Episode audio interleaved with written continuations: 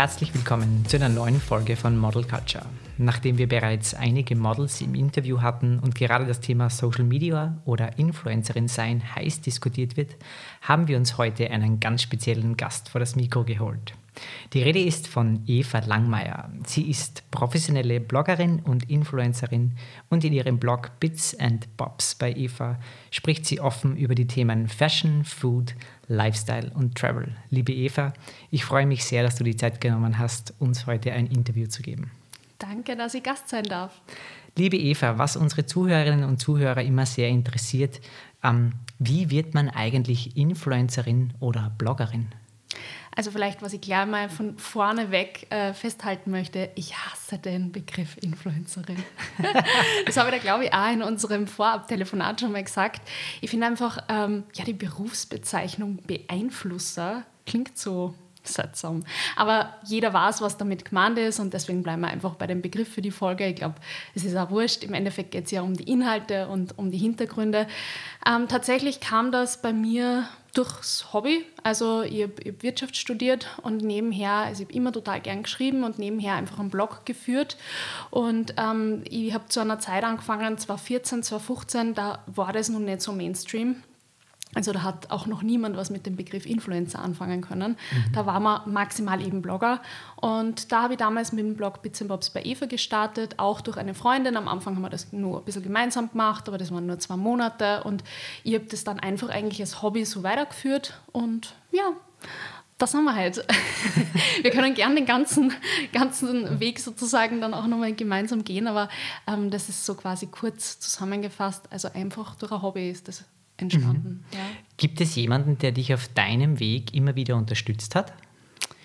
Boah, da gibt es sicher ganz, ganz viele. Ich würde jetzt mal sagen, am Anfang ähm, tatsächlich eher weniger, weil, äh, ja, also meine Eltern zum Beispiel haben das am Anfang überhaupt nicht cool gefunden, dass ich beschließe, mein halbes Leben im Internet breitzutreten. Ja. Ich komme eher aus, ähm, ich würde jetzt nicht sagen konservativen Verhältnissen, aber bei uns in der Familie sind eher mehr die konservativen Jobs sozusagen, ähm, ja, einfach mehr im Fokus und, und wie dann gesagt habe, naja, also ich mache das jetzt und ich teile da halt einfach alles Mögliche aus meinem Leben. Das hat halt einfach keiner keiner verstanden.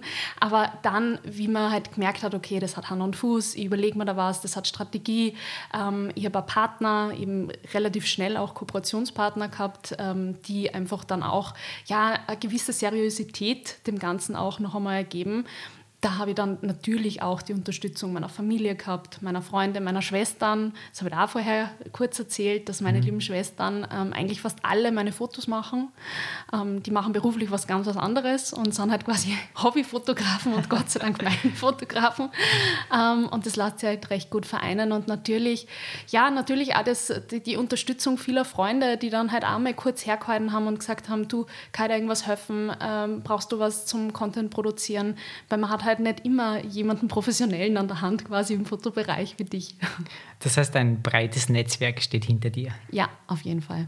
War das eigentlich schon immer dein Traumberuf? Na, gar nicht. gar nicht. Also ich würde jetzt mal sagen, ähm, jetzt, vielleicht gibt es jetzt mittlerweile ein paar äh, wahrscheinlich Jüngere, die sagen quasi, Influencer ist, ist der Traumberuf.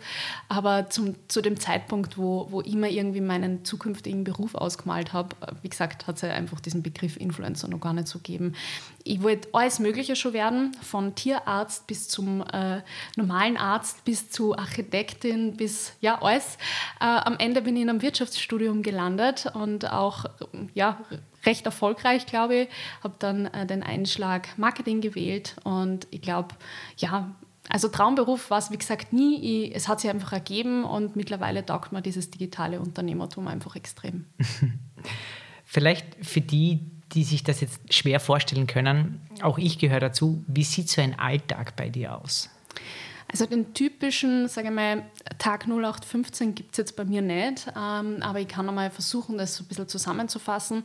Tatsächlich ähm, gibt es bei mir im, im Bereich, also ich habe kein Management, mhm. vielleicht mhm. das auch an der Stelle anges angesetzt.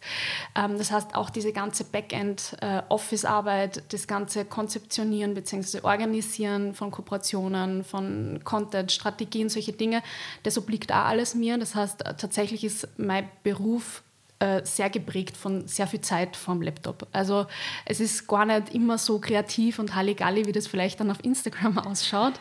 ähm, ich glaube, ich äh, nehme meine Follower da eh schon immer äh, sehr transparent mit.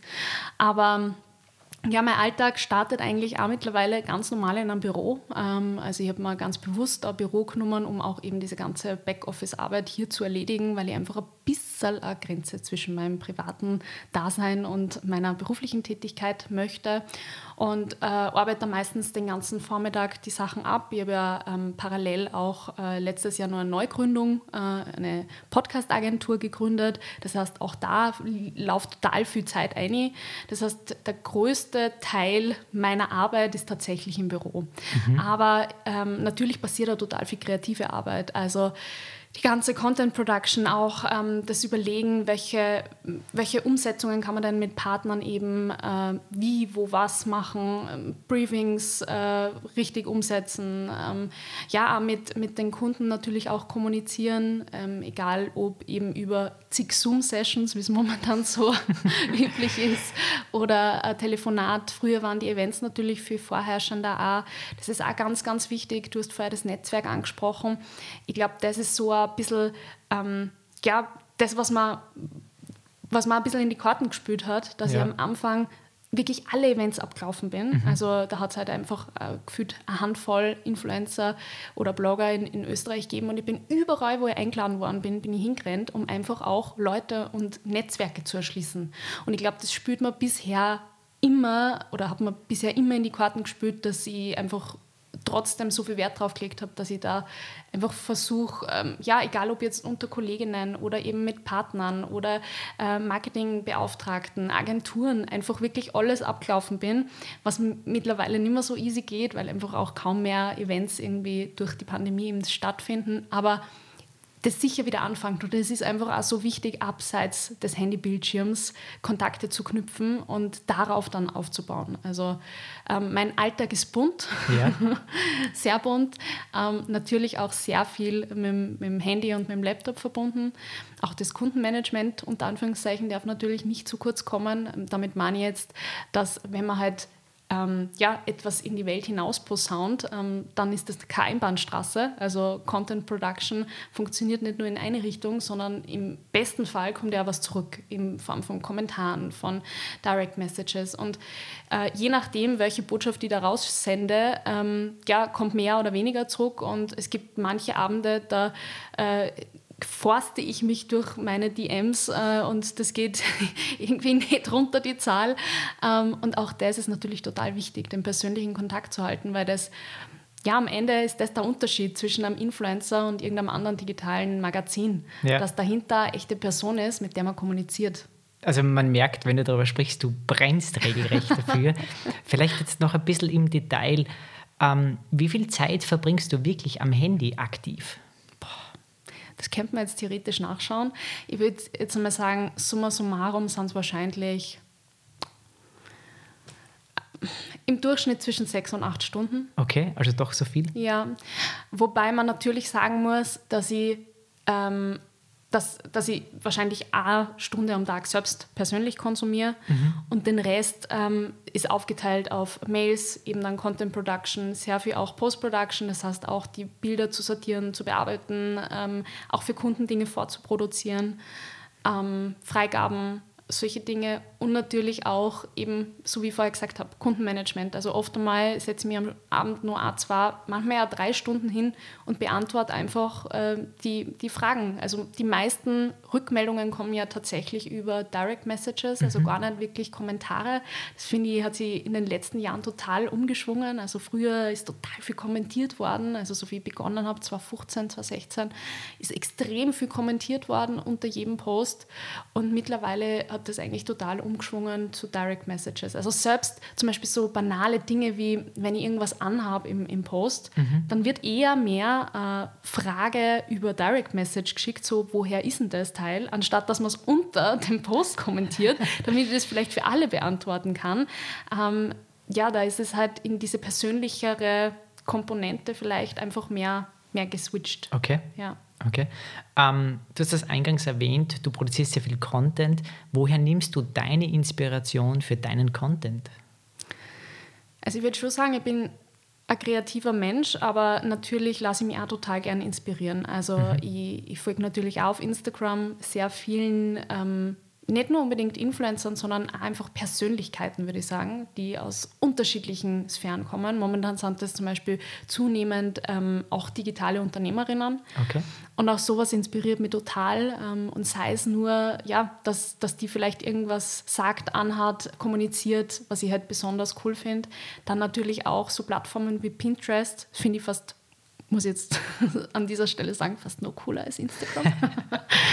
Aber natürlich auch der Alltag. Also äh, du wirst es ja auch kennen als Fotograf. Man geht durch die Straße und denkt sich, boah, schaut die gut aus. Ja? ja. Und dann oft einmal mache ich mir dann in den Notizen kurze Notizen, was haben die genau angehabt oder, oder was hat die so getragen oder so. Auch solche Sachen inspirieren mich total. Oder auch Reisen, so schlimm das jetzt momentan ist, dass man einfach nicht so viel aus der Landes kommt. Ähm, Reisen inspirieren mich total. Also ich merke, wenn ich an anderen Orten bin, dann bin ich so viel kreativer und, und das gibt mir total viel. Also ich würde jetzt mal sagen, nichts Weltbewegendes, mhm. tatsächlich eigentlich so alltägliche Dinge, die mich am meisten inspirieren. Okay.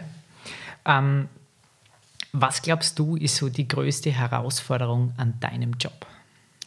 Eine private Grenze zu ziehen. also ich glaube, viele Influencer ähm, ja, machen halt aus ihrem Kanal fast so eine Art Reality-Show. Das bin ich gar nicht. Ich habe ganz klare Grenzen, sei es mein Inner Circle an Familie, ja. mein Freund. Ähm, und ich glaube, das ist aber auch voll wichtig, um ein bisschen ja, eine Grenze zu ziehen, um, um ein bisschen auch was Privates zu haben, mhm. ähm, weil jeder, jeder Mensch wieder am Ende des Tages irgendwie ein bisschen eine Privatsphäre. Du hast ja zahlreiche Kooperationen. Ähm, wie kommen solche Kooperationen eigentlich zustande? Also in meinem Fall ist es eigentlich immer so, dass sie das Unternehmen an mich wendet, über per Mail meistens. Ich habe viele meiner Kooperationspartner tatsächlich seit Jahren, also ähm, ja, Langzeitkooperationen zum Beispiel mit Dyson, mit Zalando, mit Estee Lauder Companies, wie zum Beispiel Clinique oder Bobby Brown. Und da kommen Kooperationen meistens so zustande, dass ähm, die Agenturen, die Betreuenden oder eben äh, die Marketingabteilungen Server sich an mich wenden per Mail, meistens schon mit einem konkreten Vorschlag, also Jahreskooperation, kurzzeitige Kampagne. Mittlerweile geht der Trend aber eher mehr in die Jahreskooperationen, weil einfach langfristiges, ich würde jetzt mal sagen, Brand Awareness ähm, viel wichtiger geworden ist, also mhm. so Influencer-Marketing zu betreiben. Und ähm, ja, dann, mein, also die erste Entscheidung fällt eigentlich dann schon mal, will ich mit äh, Marke XY zusammenarbeiten oder nicht. Da fliegen schon mal ich würde jetzt mal sagen, 70, 80 Prozent raus. Und ähm, ja, und dann geht es quasi in die Verhandlungen unter Anführungszeichen. Also sozusagen, wer bringt was, wie ist, wie ist das Leistungsumfeld, was äh, wird gefordert, ähm, was ist es für Kampagne, Briefings, ähm, dann natürlich auch Money, Money, Money. Ähm, das ist halt so. Also ich glaube, diese Illusion kann man, glaube ich, jedem Unternehmen oder Marke nehmen. Ähm, Influencer-Marketing kostet natürlich auch was und auch äh, professionelle Influencer lassen sich nicht mehr mit Produkten abspeisen, sondern das ist äh, Berufs also Beruf worden und, und natürlich äh, muss man auch für getanene Leistung auch monetär vergolten werden. Ähm, ja, und dann wird quasi, nachdem das Media Kit austauscht worden ist, das ist sozusagen so ein bisschen das Pendant, glaube ich, zu Portfolio und Setcard, ja, ähm, genau. mit dem Zusatz einer Preisliste eben ausgetauscht ähm, und dann äh, ja, wird verhandelt, bis man zu einem äh, Konsens kommt. Meistens gibt es dann eben Verträge, also in den seltensten Fällen eigentlich nimmer. Das ist schon sehr, sehr professionalisiert worden. Mhm. Und dann geht es in die Umsetzung. Und in der Umsetzung bin ich mal freier, mal eher an Briefings gebunden. Das kommt ein bisschen auf den Kunden drauf an, das kommt ein bisschen auf die Kampagne drauf an, was sich der Kunde vorstellt. Dann gibt es einen Freigabeprozess. Ähm, wo der Kunde quasi nur mehr alles vorgelegt kriegt. Also das ist auch zum Beispiel so witzig, weil viele Follower, ähm, also es soll ja für die Follower so ausschauen, es war das gerade in dieser Sekunde produziert worden und zwar in dem Inhalt und mir ist es total wichtig, also gerade wenn ich weiß, okay, mit äh, Kunde XY, das äh, wird am Stichtag nächste Woche Mittwoch, äh, kommt das aus, dann versuche ich auch zum Beispiel Kleidung schon so abzustimmen, dass ich das dann tatsächlich auch an dem Tag anziehe, damit in meinen restlichen Stories das auch so zusammenpasst. Genau, zusammenpasst. Okay. Damit halt einfach trotzdem der Follower nicht das Gefühl hat, das ist jetzt Wochen vorher produziert worden, sondern das hat irgendwie Konsens. Ja, und am Schluss ähm, ja, ist es meistens eben die Rechnungslegung oder das Reporting, das natürlich auch sehr wichtig ist. Das heißt, dass man dem Kunden auch dann die Zahlen ähm, zur Verfügung stellt. Ähm, was sind so die Reichweiten, Impressionszahlen und so weiter und so fort. Und ja, im besten Fall äh, entsteht daraus ein Zufriedenheitsdreieck, sage ich immer. Also, dass der Kunde happy ist, der Follower happy ist, weil er einfach einen Mehrwert auch dadurch sieht. Also, das ist mir extrem wichtig, was diese Floskeln authentisch kommunizieren, das ist schon so abgedroschen. Aber am Ende des Tages geht es darum, dass man ja, sich trotzdem ja mit dieser Marke assoziieren möchte und ähm, für diese Marke kommuniziert und ähm, das auch irgendwie ja, zugänglich für den Follower ähm, dann auch dementsprechend aufbereitet. Und ich stehe ja auch mit meinem Gesicht, mit meinem Namen für diese Marke dann ein. Ja. Und ähm, mechert, dass halt auch der Follower dann etwas davon hat am Benefit. Und Zufriedenheitsdreieck, wie gesagt, heißt für mich, Kunde ist happy, Follower ist happy, ich bin happy, dann ist eine super Kooperation gewesen. du hast das schon sehr stark erwähnt, der Follower. Dahingehend auch die Frage, wie gehst du damit um, ähm, auf Likes und Follower reduziert zu werden? Ähm, ich weiß gar nicht, ob ich das werde, tatsächlich. Also ich weiß natürlich, dass, dass gerade im Media Kit gehst du ja trotzdem mit den Zahlen raus und solche Dinge. Genau. Aber mittlerweile zählen Gott sei Dank auch andere Parameter, sage ich mhm. jetzt einfach mal, wie zum Beispiel einfach die die Reichweitenzahlen, also nicht nur die Follower, sondern es geht viel mehr darum, wie viele echte Leute erreichst du denn.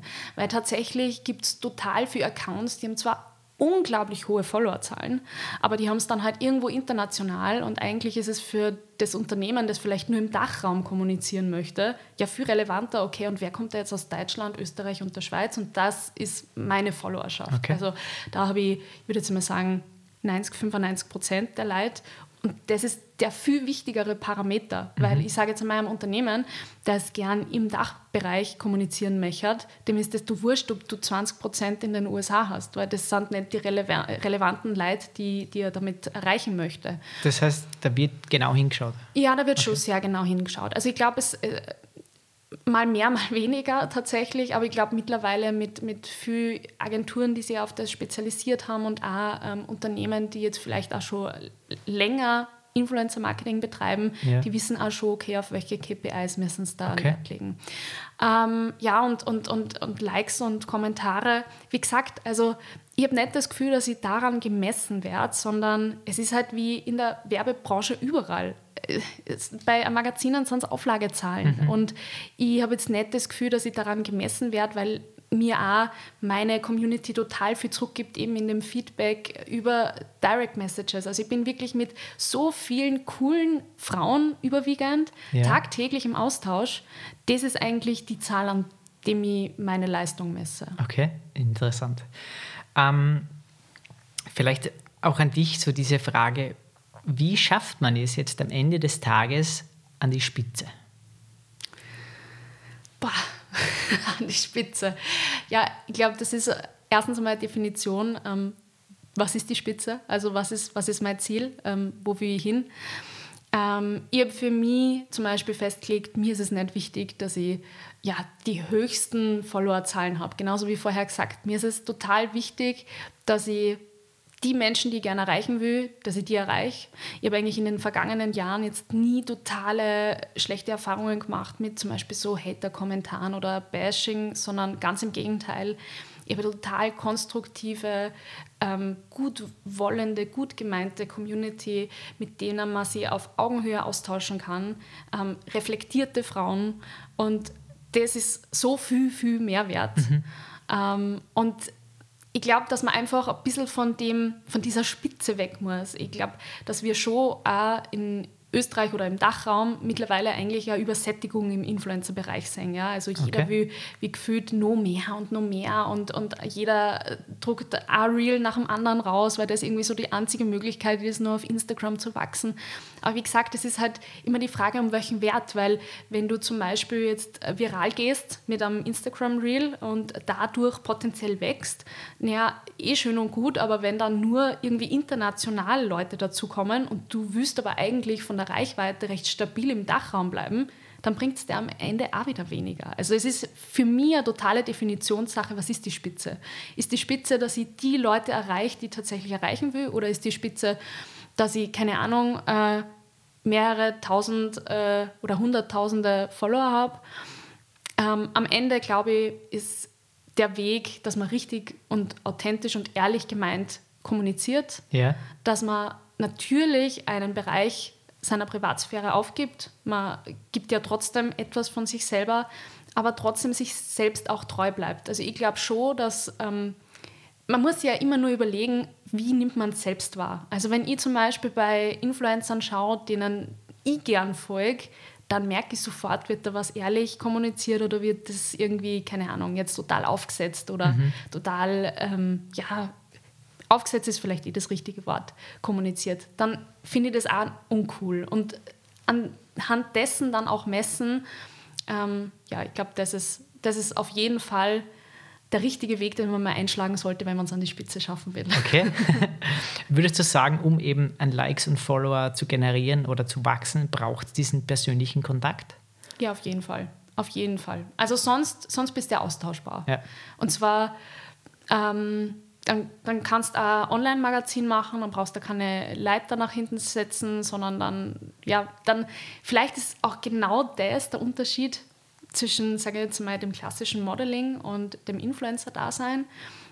Als Influencer gebe ich ja trotzdem nicht nur mein Gesicht, sondern meinen Namen, meine Meinung, meine Persönlichkeit für ja. eine Marke und äh, stelle mich quasi nicht nur mit meinem Äußeren zur Verfügung. Und das ist, glaube ich, gerade im Influencer-Dasein total, total wichtig, dass, dass man ja, da natürlich auch auf einer persönlichen Komponente kommuniziert. Sehr schön, sehr schön. Ähm, vielleicht, ich habe vorab schon ein bisschen in deinem Blog auch hineingelesen. Man kriegt das Gefühl, Sport ist dir sehr wichtig. Mhm. Ähm, wie wichtig sind für dich wirklich die Themen Sport und Ernährung? Sehr wichtig, ähm, wobei ich glaube, ich muss eher mal ein bisschen meinen Blog aufräumen, weil tatsächlich, um die Geschichte vielleicht auch so aufzurollen, ich habe ja damit eigentlich gestartet. Also okay. Ernährung und, und Sport waren so die ersten Themen, da habe ich noch nicht einmal mein Gesicht gesagt am Blog. Das waren die ersten Beiträge. Und da war ich aber nur, sage ich mal, diese klassische ähm, ja, Avocado-Brot äh, und nur Sport für den Körper Bloggerin. Auch ich habe mich entwickelt in den letzten sieben Jahren. Ähm, mittlerweile sind mir die Themen aus ganz anderen Gründen wichtig, weil ich einfach glaube, dass um ja, ein gesunder Mensch zu sein, wir haben halt einfach nur diesen einen Körper, muss man diesen einen Körper auch gut behandeln. Und da Kern Sport und gute Ernährung einfach dazu. Mhm. Und ich gebe da gern auch meine, meine Tipps unter Anführungszeichen, meine persönlichen Tipps und Erfahrungen. Aber ich glaube einfach, dass man dem ganzen Thema natürlich nicht zu viel Aufmerksam geben darf, weil, also Aufmerksamkeit geben darf, weil wenn man sich jetzt zum Beispiel auf Instagram anschaut, gibt es total viele, ich nenne es jetzt einfach mal Püppchen, ja, yeah. die halt quasi meinen, okay, sie müssen äh, Spindeldür sein und äh, irgendwelche Diäten da predigen, das bin ich nicht. Und ähm, für, bei mir wird man immer einen gesunden Mittelweg, eine Balance finden und wiederfinden und so auch in diesen Themen. Das ist mir total wichtig, das auch so zu kommunizieren. Und ähm, ja, was das Thema Ernährung anbelangt, jeder Körper ist anders. Nur weil ich an jenem Tag äh, das und das ist, muss das kein anderer genauso kopieren. Also es ist einfach so schwierig. Wirklich, ich habe früher total für so What I Eat in a Days gemacht. Ja? Also mhm. so quasi wie ein Tagebuch, was habe ich in der Früh, Mittag, äh, Abend und Snack gegessen. Und habe überhaupt nicht im Kopf gehabt, dass das zum Beispiel jemanden, der vielleicht ein Thema mit dem, mit dem äh, ja, mit, mit, Ernährung, mit Essen hat, dass den das vielleicht total triggert. Und ähm, weil der sich dann denkt, boah, die ist zu viel, wie, wie, wie, wie geht das? Ja? Und Ja. weiß aber zum Beispiel auch nicht, dass ich ähm, an dem Tag zum Beispiel auch aber eben eine Stunde laufen war oder sieht halt keine Hintergründe. Das ist eben genau das Gefährliche an Social Media oder an Influencer grundsätzlich, dass man immer nur einen Bruchteil sieht. Und ich glaube, das wissen einfach so viele Leute noch immer nicht, dass ich da nicht einmal annähernd alles kommuniziere. Also alles, was ich rausgebe, ist zu 100% ehrlich und ich. Aber es ist trotzdem nur 2% von meinem Tag. Ich meine, schau dir meine Storylänge an. Es sind oft einmal, sage ich mal, so 8 bis 10 Sequenzen, a 15 Sekunden. Das sind zweieinhalb Minuten von 24 Stunden. Das kann gar nicht mein ganzer Tag sein. Ja. Ähm, vielleicht, weil du es auch immer wieder erwähnst, Social Media. Wie wichtig ist das generell heutzutage für eine Karriere, abgesehen von Blogger sein oder Influencer sein? Total wichtig. Total wichtig, das merke ich allein, sage ich mal, so bei diesen klassischen Wirtschaftsjobs von meinen Freundinnen, die müssen sie alle irgendwie gut positionieren, zum Beispiel auf LinkedIn. Ja. Und ich glaube, auch, um, um aufs Modeling wieder zurückzukommen, auch für, für Models oder angehende Models ist es total wichtig, dass man auch eine Visitenkarte, quasi eine digitale Visitenkarte eben durch Social Media hat.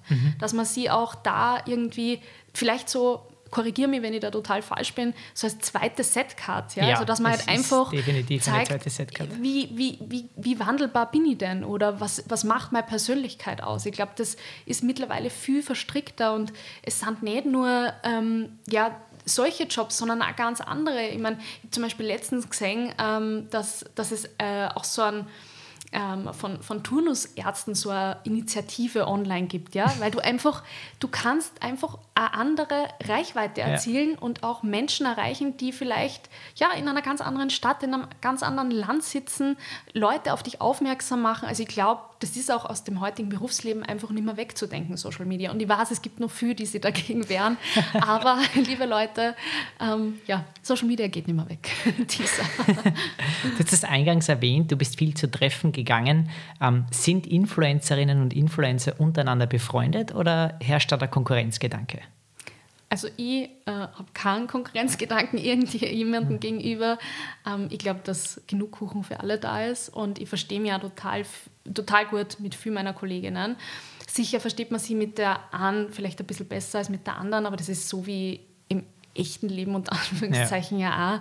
Mit manchen ist einfach gleich mal Sympathie da und du bist total auf einer Wellenlänge. Mit anderen dauert es vielleicht ein bisschen länger oder man bleibt einfach ewig in diesem kollegialen ja, Miteinander und es passt da voll. Ja? Also ich glaube nicht, dass da jetzt ähm, mehr Konkurrenzkampf da ist als in irgendeinem anderen Berufsfeld.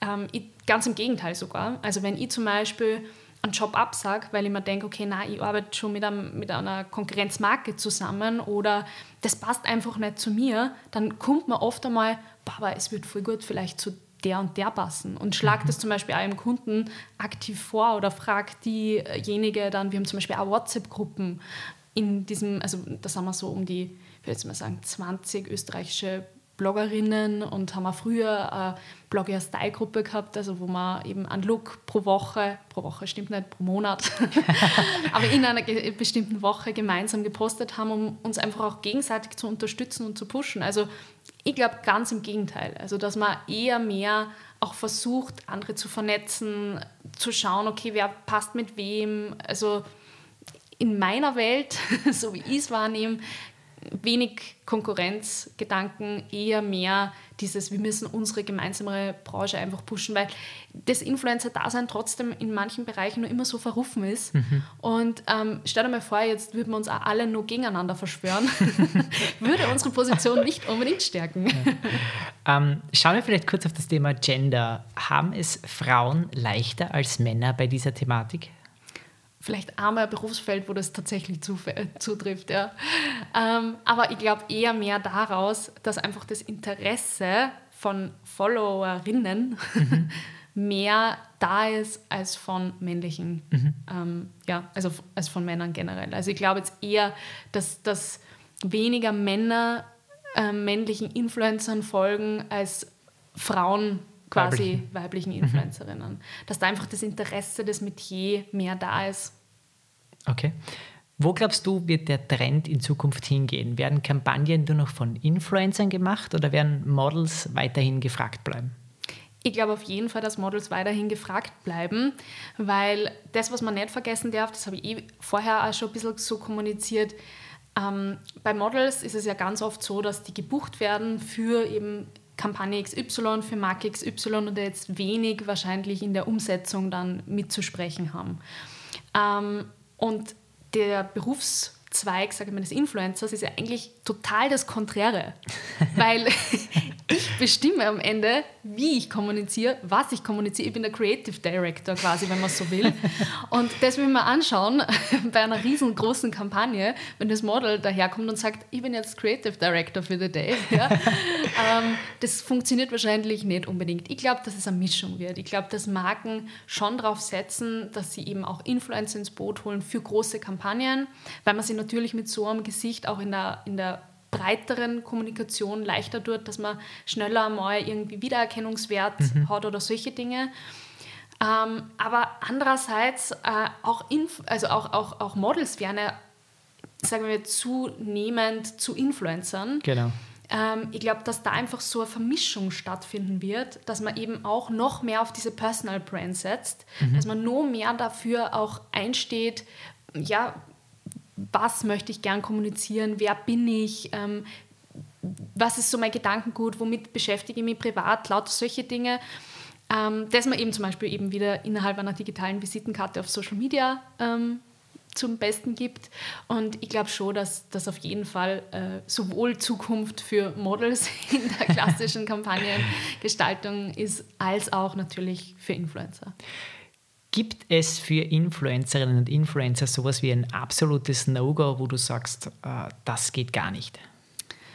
Also für mich persönlich, wenn man mit ähm, ja, zwei Konkurrenzunternehmen innerhalb kürzester Zeit zusammenarbeitet, das ist einfach unauthentisch. Also mhm. das ist eben dieser Unterschied, dass man eben persönlich für ein Unternehmen, für die Werte, für äh, die Philosophie einsteht und dann kann ich nicht in äh, ja, Woche X mit dem einen und in der nächsten Woche quasi mit dem anderen zusammenarbeiten, nur wegen am Geld. Überhaupt Dinge nur wegen am Geld, um es jetzt gleich mal so runterzubrechen, zu machen, geht für mich gar nicht. Mhm. Du kommunizierst da draußen mit echten Menschen. Ähm, ich will gern, dass jeder, der aufgrund meiner Empfehlung ein, ein Produkt, ein Unternehmen, wie auch immer, äh, unterstützt, dass dass das einfach Hand und Fuß hat. Dass der dann nicht auf mich zukommt und sagt, sag mal, was hast denn du da empfohlen? Das ist ja furchtbar. Ja? Das geht für mich gar nicht. Also einfach diese Authentizität, die einfach so, äh, ja, einfach schon so breit gedroschen worden ist, dass man es eigentlich gar nicht mehr so sagen will. Also authentisch kommunizieren, das ist für mich so ein Unwort worden, einfach weil es jeder so verwendet. Aber das tatsächlich, also einfach ähm, nicht echt, nicht ehrlich kommunizieren, das geht für mich gar nicht dann natürlich trotzdem auch ähm, gegen Kollegen wettern. Also ja. so eben Konkurrenzkampf aufleben lassen, geht für mich auch gar nicht. Auf Kunden irgendwie schlecht über Kollegen zu sprechen. Das sind absolute No-Gos, die man eher lassen sollte. Okay. ähm, vielleicht zum Thema schlechte Erfahrungen. Wir hören es immer wieder, Hating, Shitstorms. Hast du da schon einmal was abbekommen? Tatsächlich nicht. Bis heute, Klopf auf Holz, dass das so bleibt. ähm, nein, tatsächlich gar nicht. Also ich habe so eine wohlwollende ähm, ja, auch reflektierte Community. Ich glaube schon, dass das auch mit dem Alter sehr stark zusammenhängt. Ähm, über 50 Prozent meiner Follower sind zwischen 25 und 35. Der nächste große Anteil mit fast 30 Prozent ist dann äh, zwischen 20 oder 18 und, und 25 und danach dann zwischen 35 und 44. Mhm. Also ich habe kaum so richtig junge, unter 1 Prozent zwischen 13 und 17. Ähm, das heißt, ich glaube, dass, dass auch da der Altersunterschied oder dass halt das Alter da auch viel wettmacht. Okay. Ähm, zusätzlich, äh, ja, glaube ich trotzdem, dass ich nicht so viel Angriffsfläche biete. Also ich bin jetzt nicht, ähm, ja, eine, die sich total politisch äußert oder ähm, total gegensätzliche Aussagen tätigt oder halt für irgendwelche, ja, sehr polarisierende Themen irgendwie einsteht. Mhm. Ich kommuniziere das, was, womit ich mich wohlfühle, ähm, womit ich ja glaube, dass ich dem einen oder anderen vielleicht eine Hilfestellung geben kann oder irgendwie einen Mehrwert bieten kann. Aber bisher bin ich Gott sei Dank von Hate verschont geblieben. Ich hoffe, nach der, ich hoffe, es bleibt so. Ich wollte gerade sagen, ich hoffe, es bleibt so, ja. Weil wir es bei Models immer wieder sehen, es gibt zunehmend Modelagenturen, die Influencer unter Vertrag nehmen. Dahingehend auch an dich so ein bisschen die Frage, Modelagenturen und Influencer, klappt das? Passt das zusammen oder gibt es spezielle Agenturen für Influencerinnen und Influencer? Es gibt schon spezielle Agenturen. Ähm, ich glaube, es kommt immer ein bisschen darauf an, ähm, was man möchte. Das Influencer-Dasein ist ja trotzdem gesehen, jetzt sage ich mal, beispielsweise die Modelbranche, ist ja Influencer-Dasein nur sehr neu.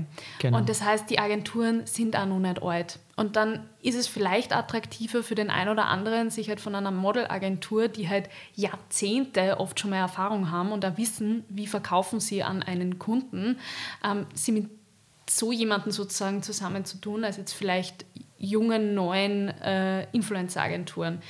Ähm, ich würde trotzdem immer raten, da einfach vorsichtig zu sein. Grundsätzlich muss man als Influencer nicht unter Vertrag bei einer Agentur sein, um mit erfolgreichen äh, Marken zusammenzuarbeiten. Es ist natürlich viel mehr Arbeit, weil man halt dieses ganze Backoffice-Management, Kooperationsvertragsverhandlungen, solche Dinge natürlich hat und auch managen muss und auch die nötige Professionalität an den Tag legen muss. Ähm, die kann man sich aber, sage ich mal, anlernen, meiner Meinung nach. Mhm. Ähm, und dementsprechend, also ich persönlich, für mich ist, sage ich mal, so Agentur-Management-Stil gar nichts. Aber ich verstehe den ein oder anderen Influencer, der totaler kreativer Kopf ist und das überhaupt nicht unter den Hut bringt, weil er einfach nicht so ist. Dann ist es wahrscheinlich ratsamer, man holt sich jemanden Professionellen an die Hand wie gesagt, ich glaube schon, dass es zusammengeht, Modelagentur und Influencer. Ich glaube einfach, also dass auch ja viele Models mittlerweile so ein bisschen in dieses Influencer-Dasein eben äh, rüberschwappen und dann passt es vielleicht nur besser. Also dann hat man ja. vielleicht sogar schon die Modelagentur eben an der Hand. Zusätzlich kann man eben auch als Influencer kommunizieren und dann ergänzt sich das vielleicht ganz gut sogar. Mhm. Schauen wir vielleicht ein bisschen so auf deine Jobs hin, deine Kooperationen. Ähm, für welchen Auftrag würdest du gerne einmal gebucht werden?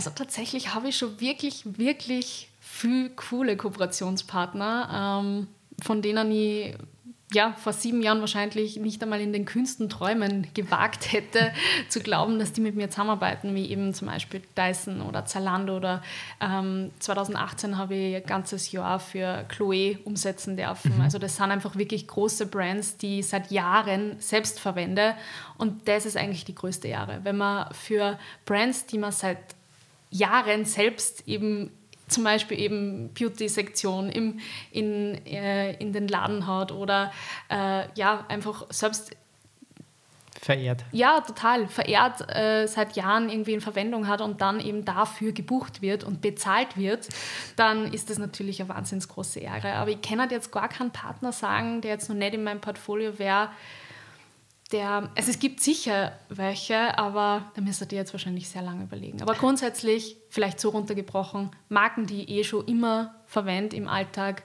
wenn ich mit denen zusammenarbeiten darf, das ist. Ah, jetzt fällt, mir eine, Marke, jetzt fällt mir eine Marke tatsächlich ein, aber die arbeiten mit keinen Influencer zusammen. Apple. Apple. Ich bin ja einfach das beste Apple-Testimonial von Apple. Na, aber Scherz beiseite. Also einfach Marken, mit denen ich schon vorher Kontaktpunkte mhm. habe, wo ich zahlender Kunde bin und die mich dann buchen, das ist Nonplusultra. Das ist die perfekte, ist der Perfect Match. Also okay. dann, dann passt es einfach wie die Faust aufs Auge. Was war bisher dein größter Job? Mm, ich würde tatsächlich sagen, also sagen wir, die größte Brand, mit der ich jetzt langfristig zusammenarbeite, ist sicher Dyson. Aber die größte Kampagne, die ich umsetzen habe dürfen, war wahrscheinlich für C&A zwischen 2017 und 2019, weil die haben ihre viel in, in Influencer ähm, Marketing. Mal, Marketing gepusht und haben unglaubliche Events auf die Beine gestellt. Und da war ich 2018, im April war das, glaube ich, haben sie mich eingeflogen nach Lissabon ähm, mit ihre großen Influencern, wie zum Beispiel Anna Kamuschka aus, aus Deutschland mhm. oder ähm, die Leonie Hanne, also die weit über eine Million haben.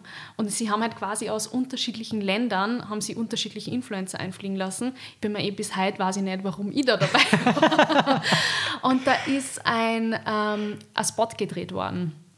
Und da war ich, also da haben wir unterschiedliche Shooting-Locations gehabt, Riesenteam. Wir waren untergebracht in einem Hotel, das hätte ich mir niemals geleistet. Also das war einfach crazy und auch crazy ähm, in, in dem Sinne, dass ich halt quasi, also das war wirklich wie Urlaub machen, wie Lissabonner entdecken und dafür bin ich bezahlt worden. Und ich habe mir zu jedem Zeitpunkt gedacht, warum bin ich da da? also das war sicher die größte, größte Kampagne. Ja. Okay. Ähm, was würdest du jemandem raten, der in dieser Branche Fuß fassen will? Beginnen. Tatsächlich scheitern die meisten schon am einfachsten, nämlich das einfach starten. Also du kannst dir gar nicht vorstellen, wie oft die Nachrichten in meiner Inbox habe, so in die Richtung, ja, sie haben sich das jetzt schon überlegt und den Contentplan für die nächsten Monate gemacht, aber sie wissen jetzt nicht genau, wie es anfangen soll. Und ich denke mir, ja, einfach das. Tun. Anfangen umsetzen, tun.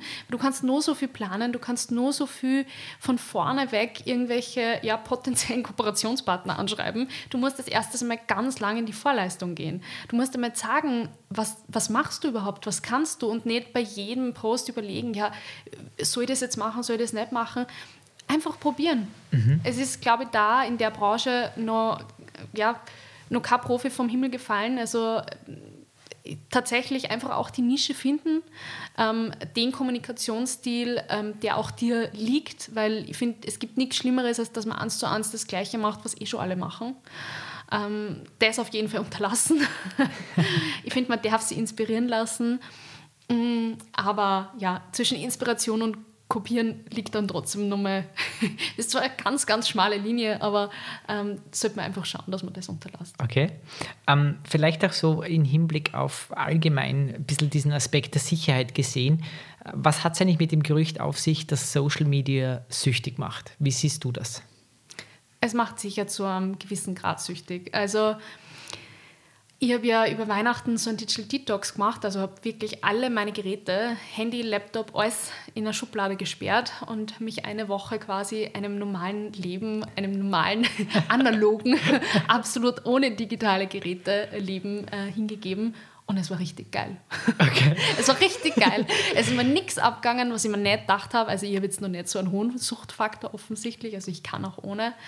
Aber es ist natürlich schwieriger. Also ähm, klar, also es ist zum Beispiel so, du kriegst halt einfach alles sofort mit. Also sei mhm. es jetzt das Tagesgeschehen, was so auf der Welt losgeht, oder irgendwie Gossip oder irgendwie einfach nur Inspiration. Ja? Manchmal, da mag ich das einfach zum Runterkommen, dass ich durch Instagram scroll und mich so berieseln lasse. Das ist so, es klingt so banal, aber es ist tatsächlich, ja, es ist ähm, sicher zu einem gewissen Grad süchtig machend, aber ich glaube, solange man sich dessen bewusst ist und auch bewusst die Sachen einfach niederlegen kann und sagen kann, okay, das ist aber jetzt nicht die echte Welt.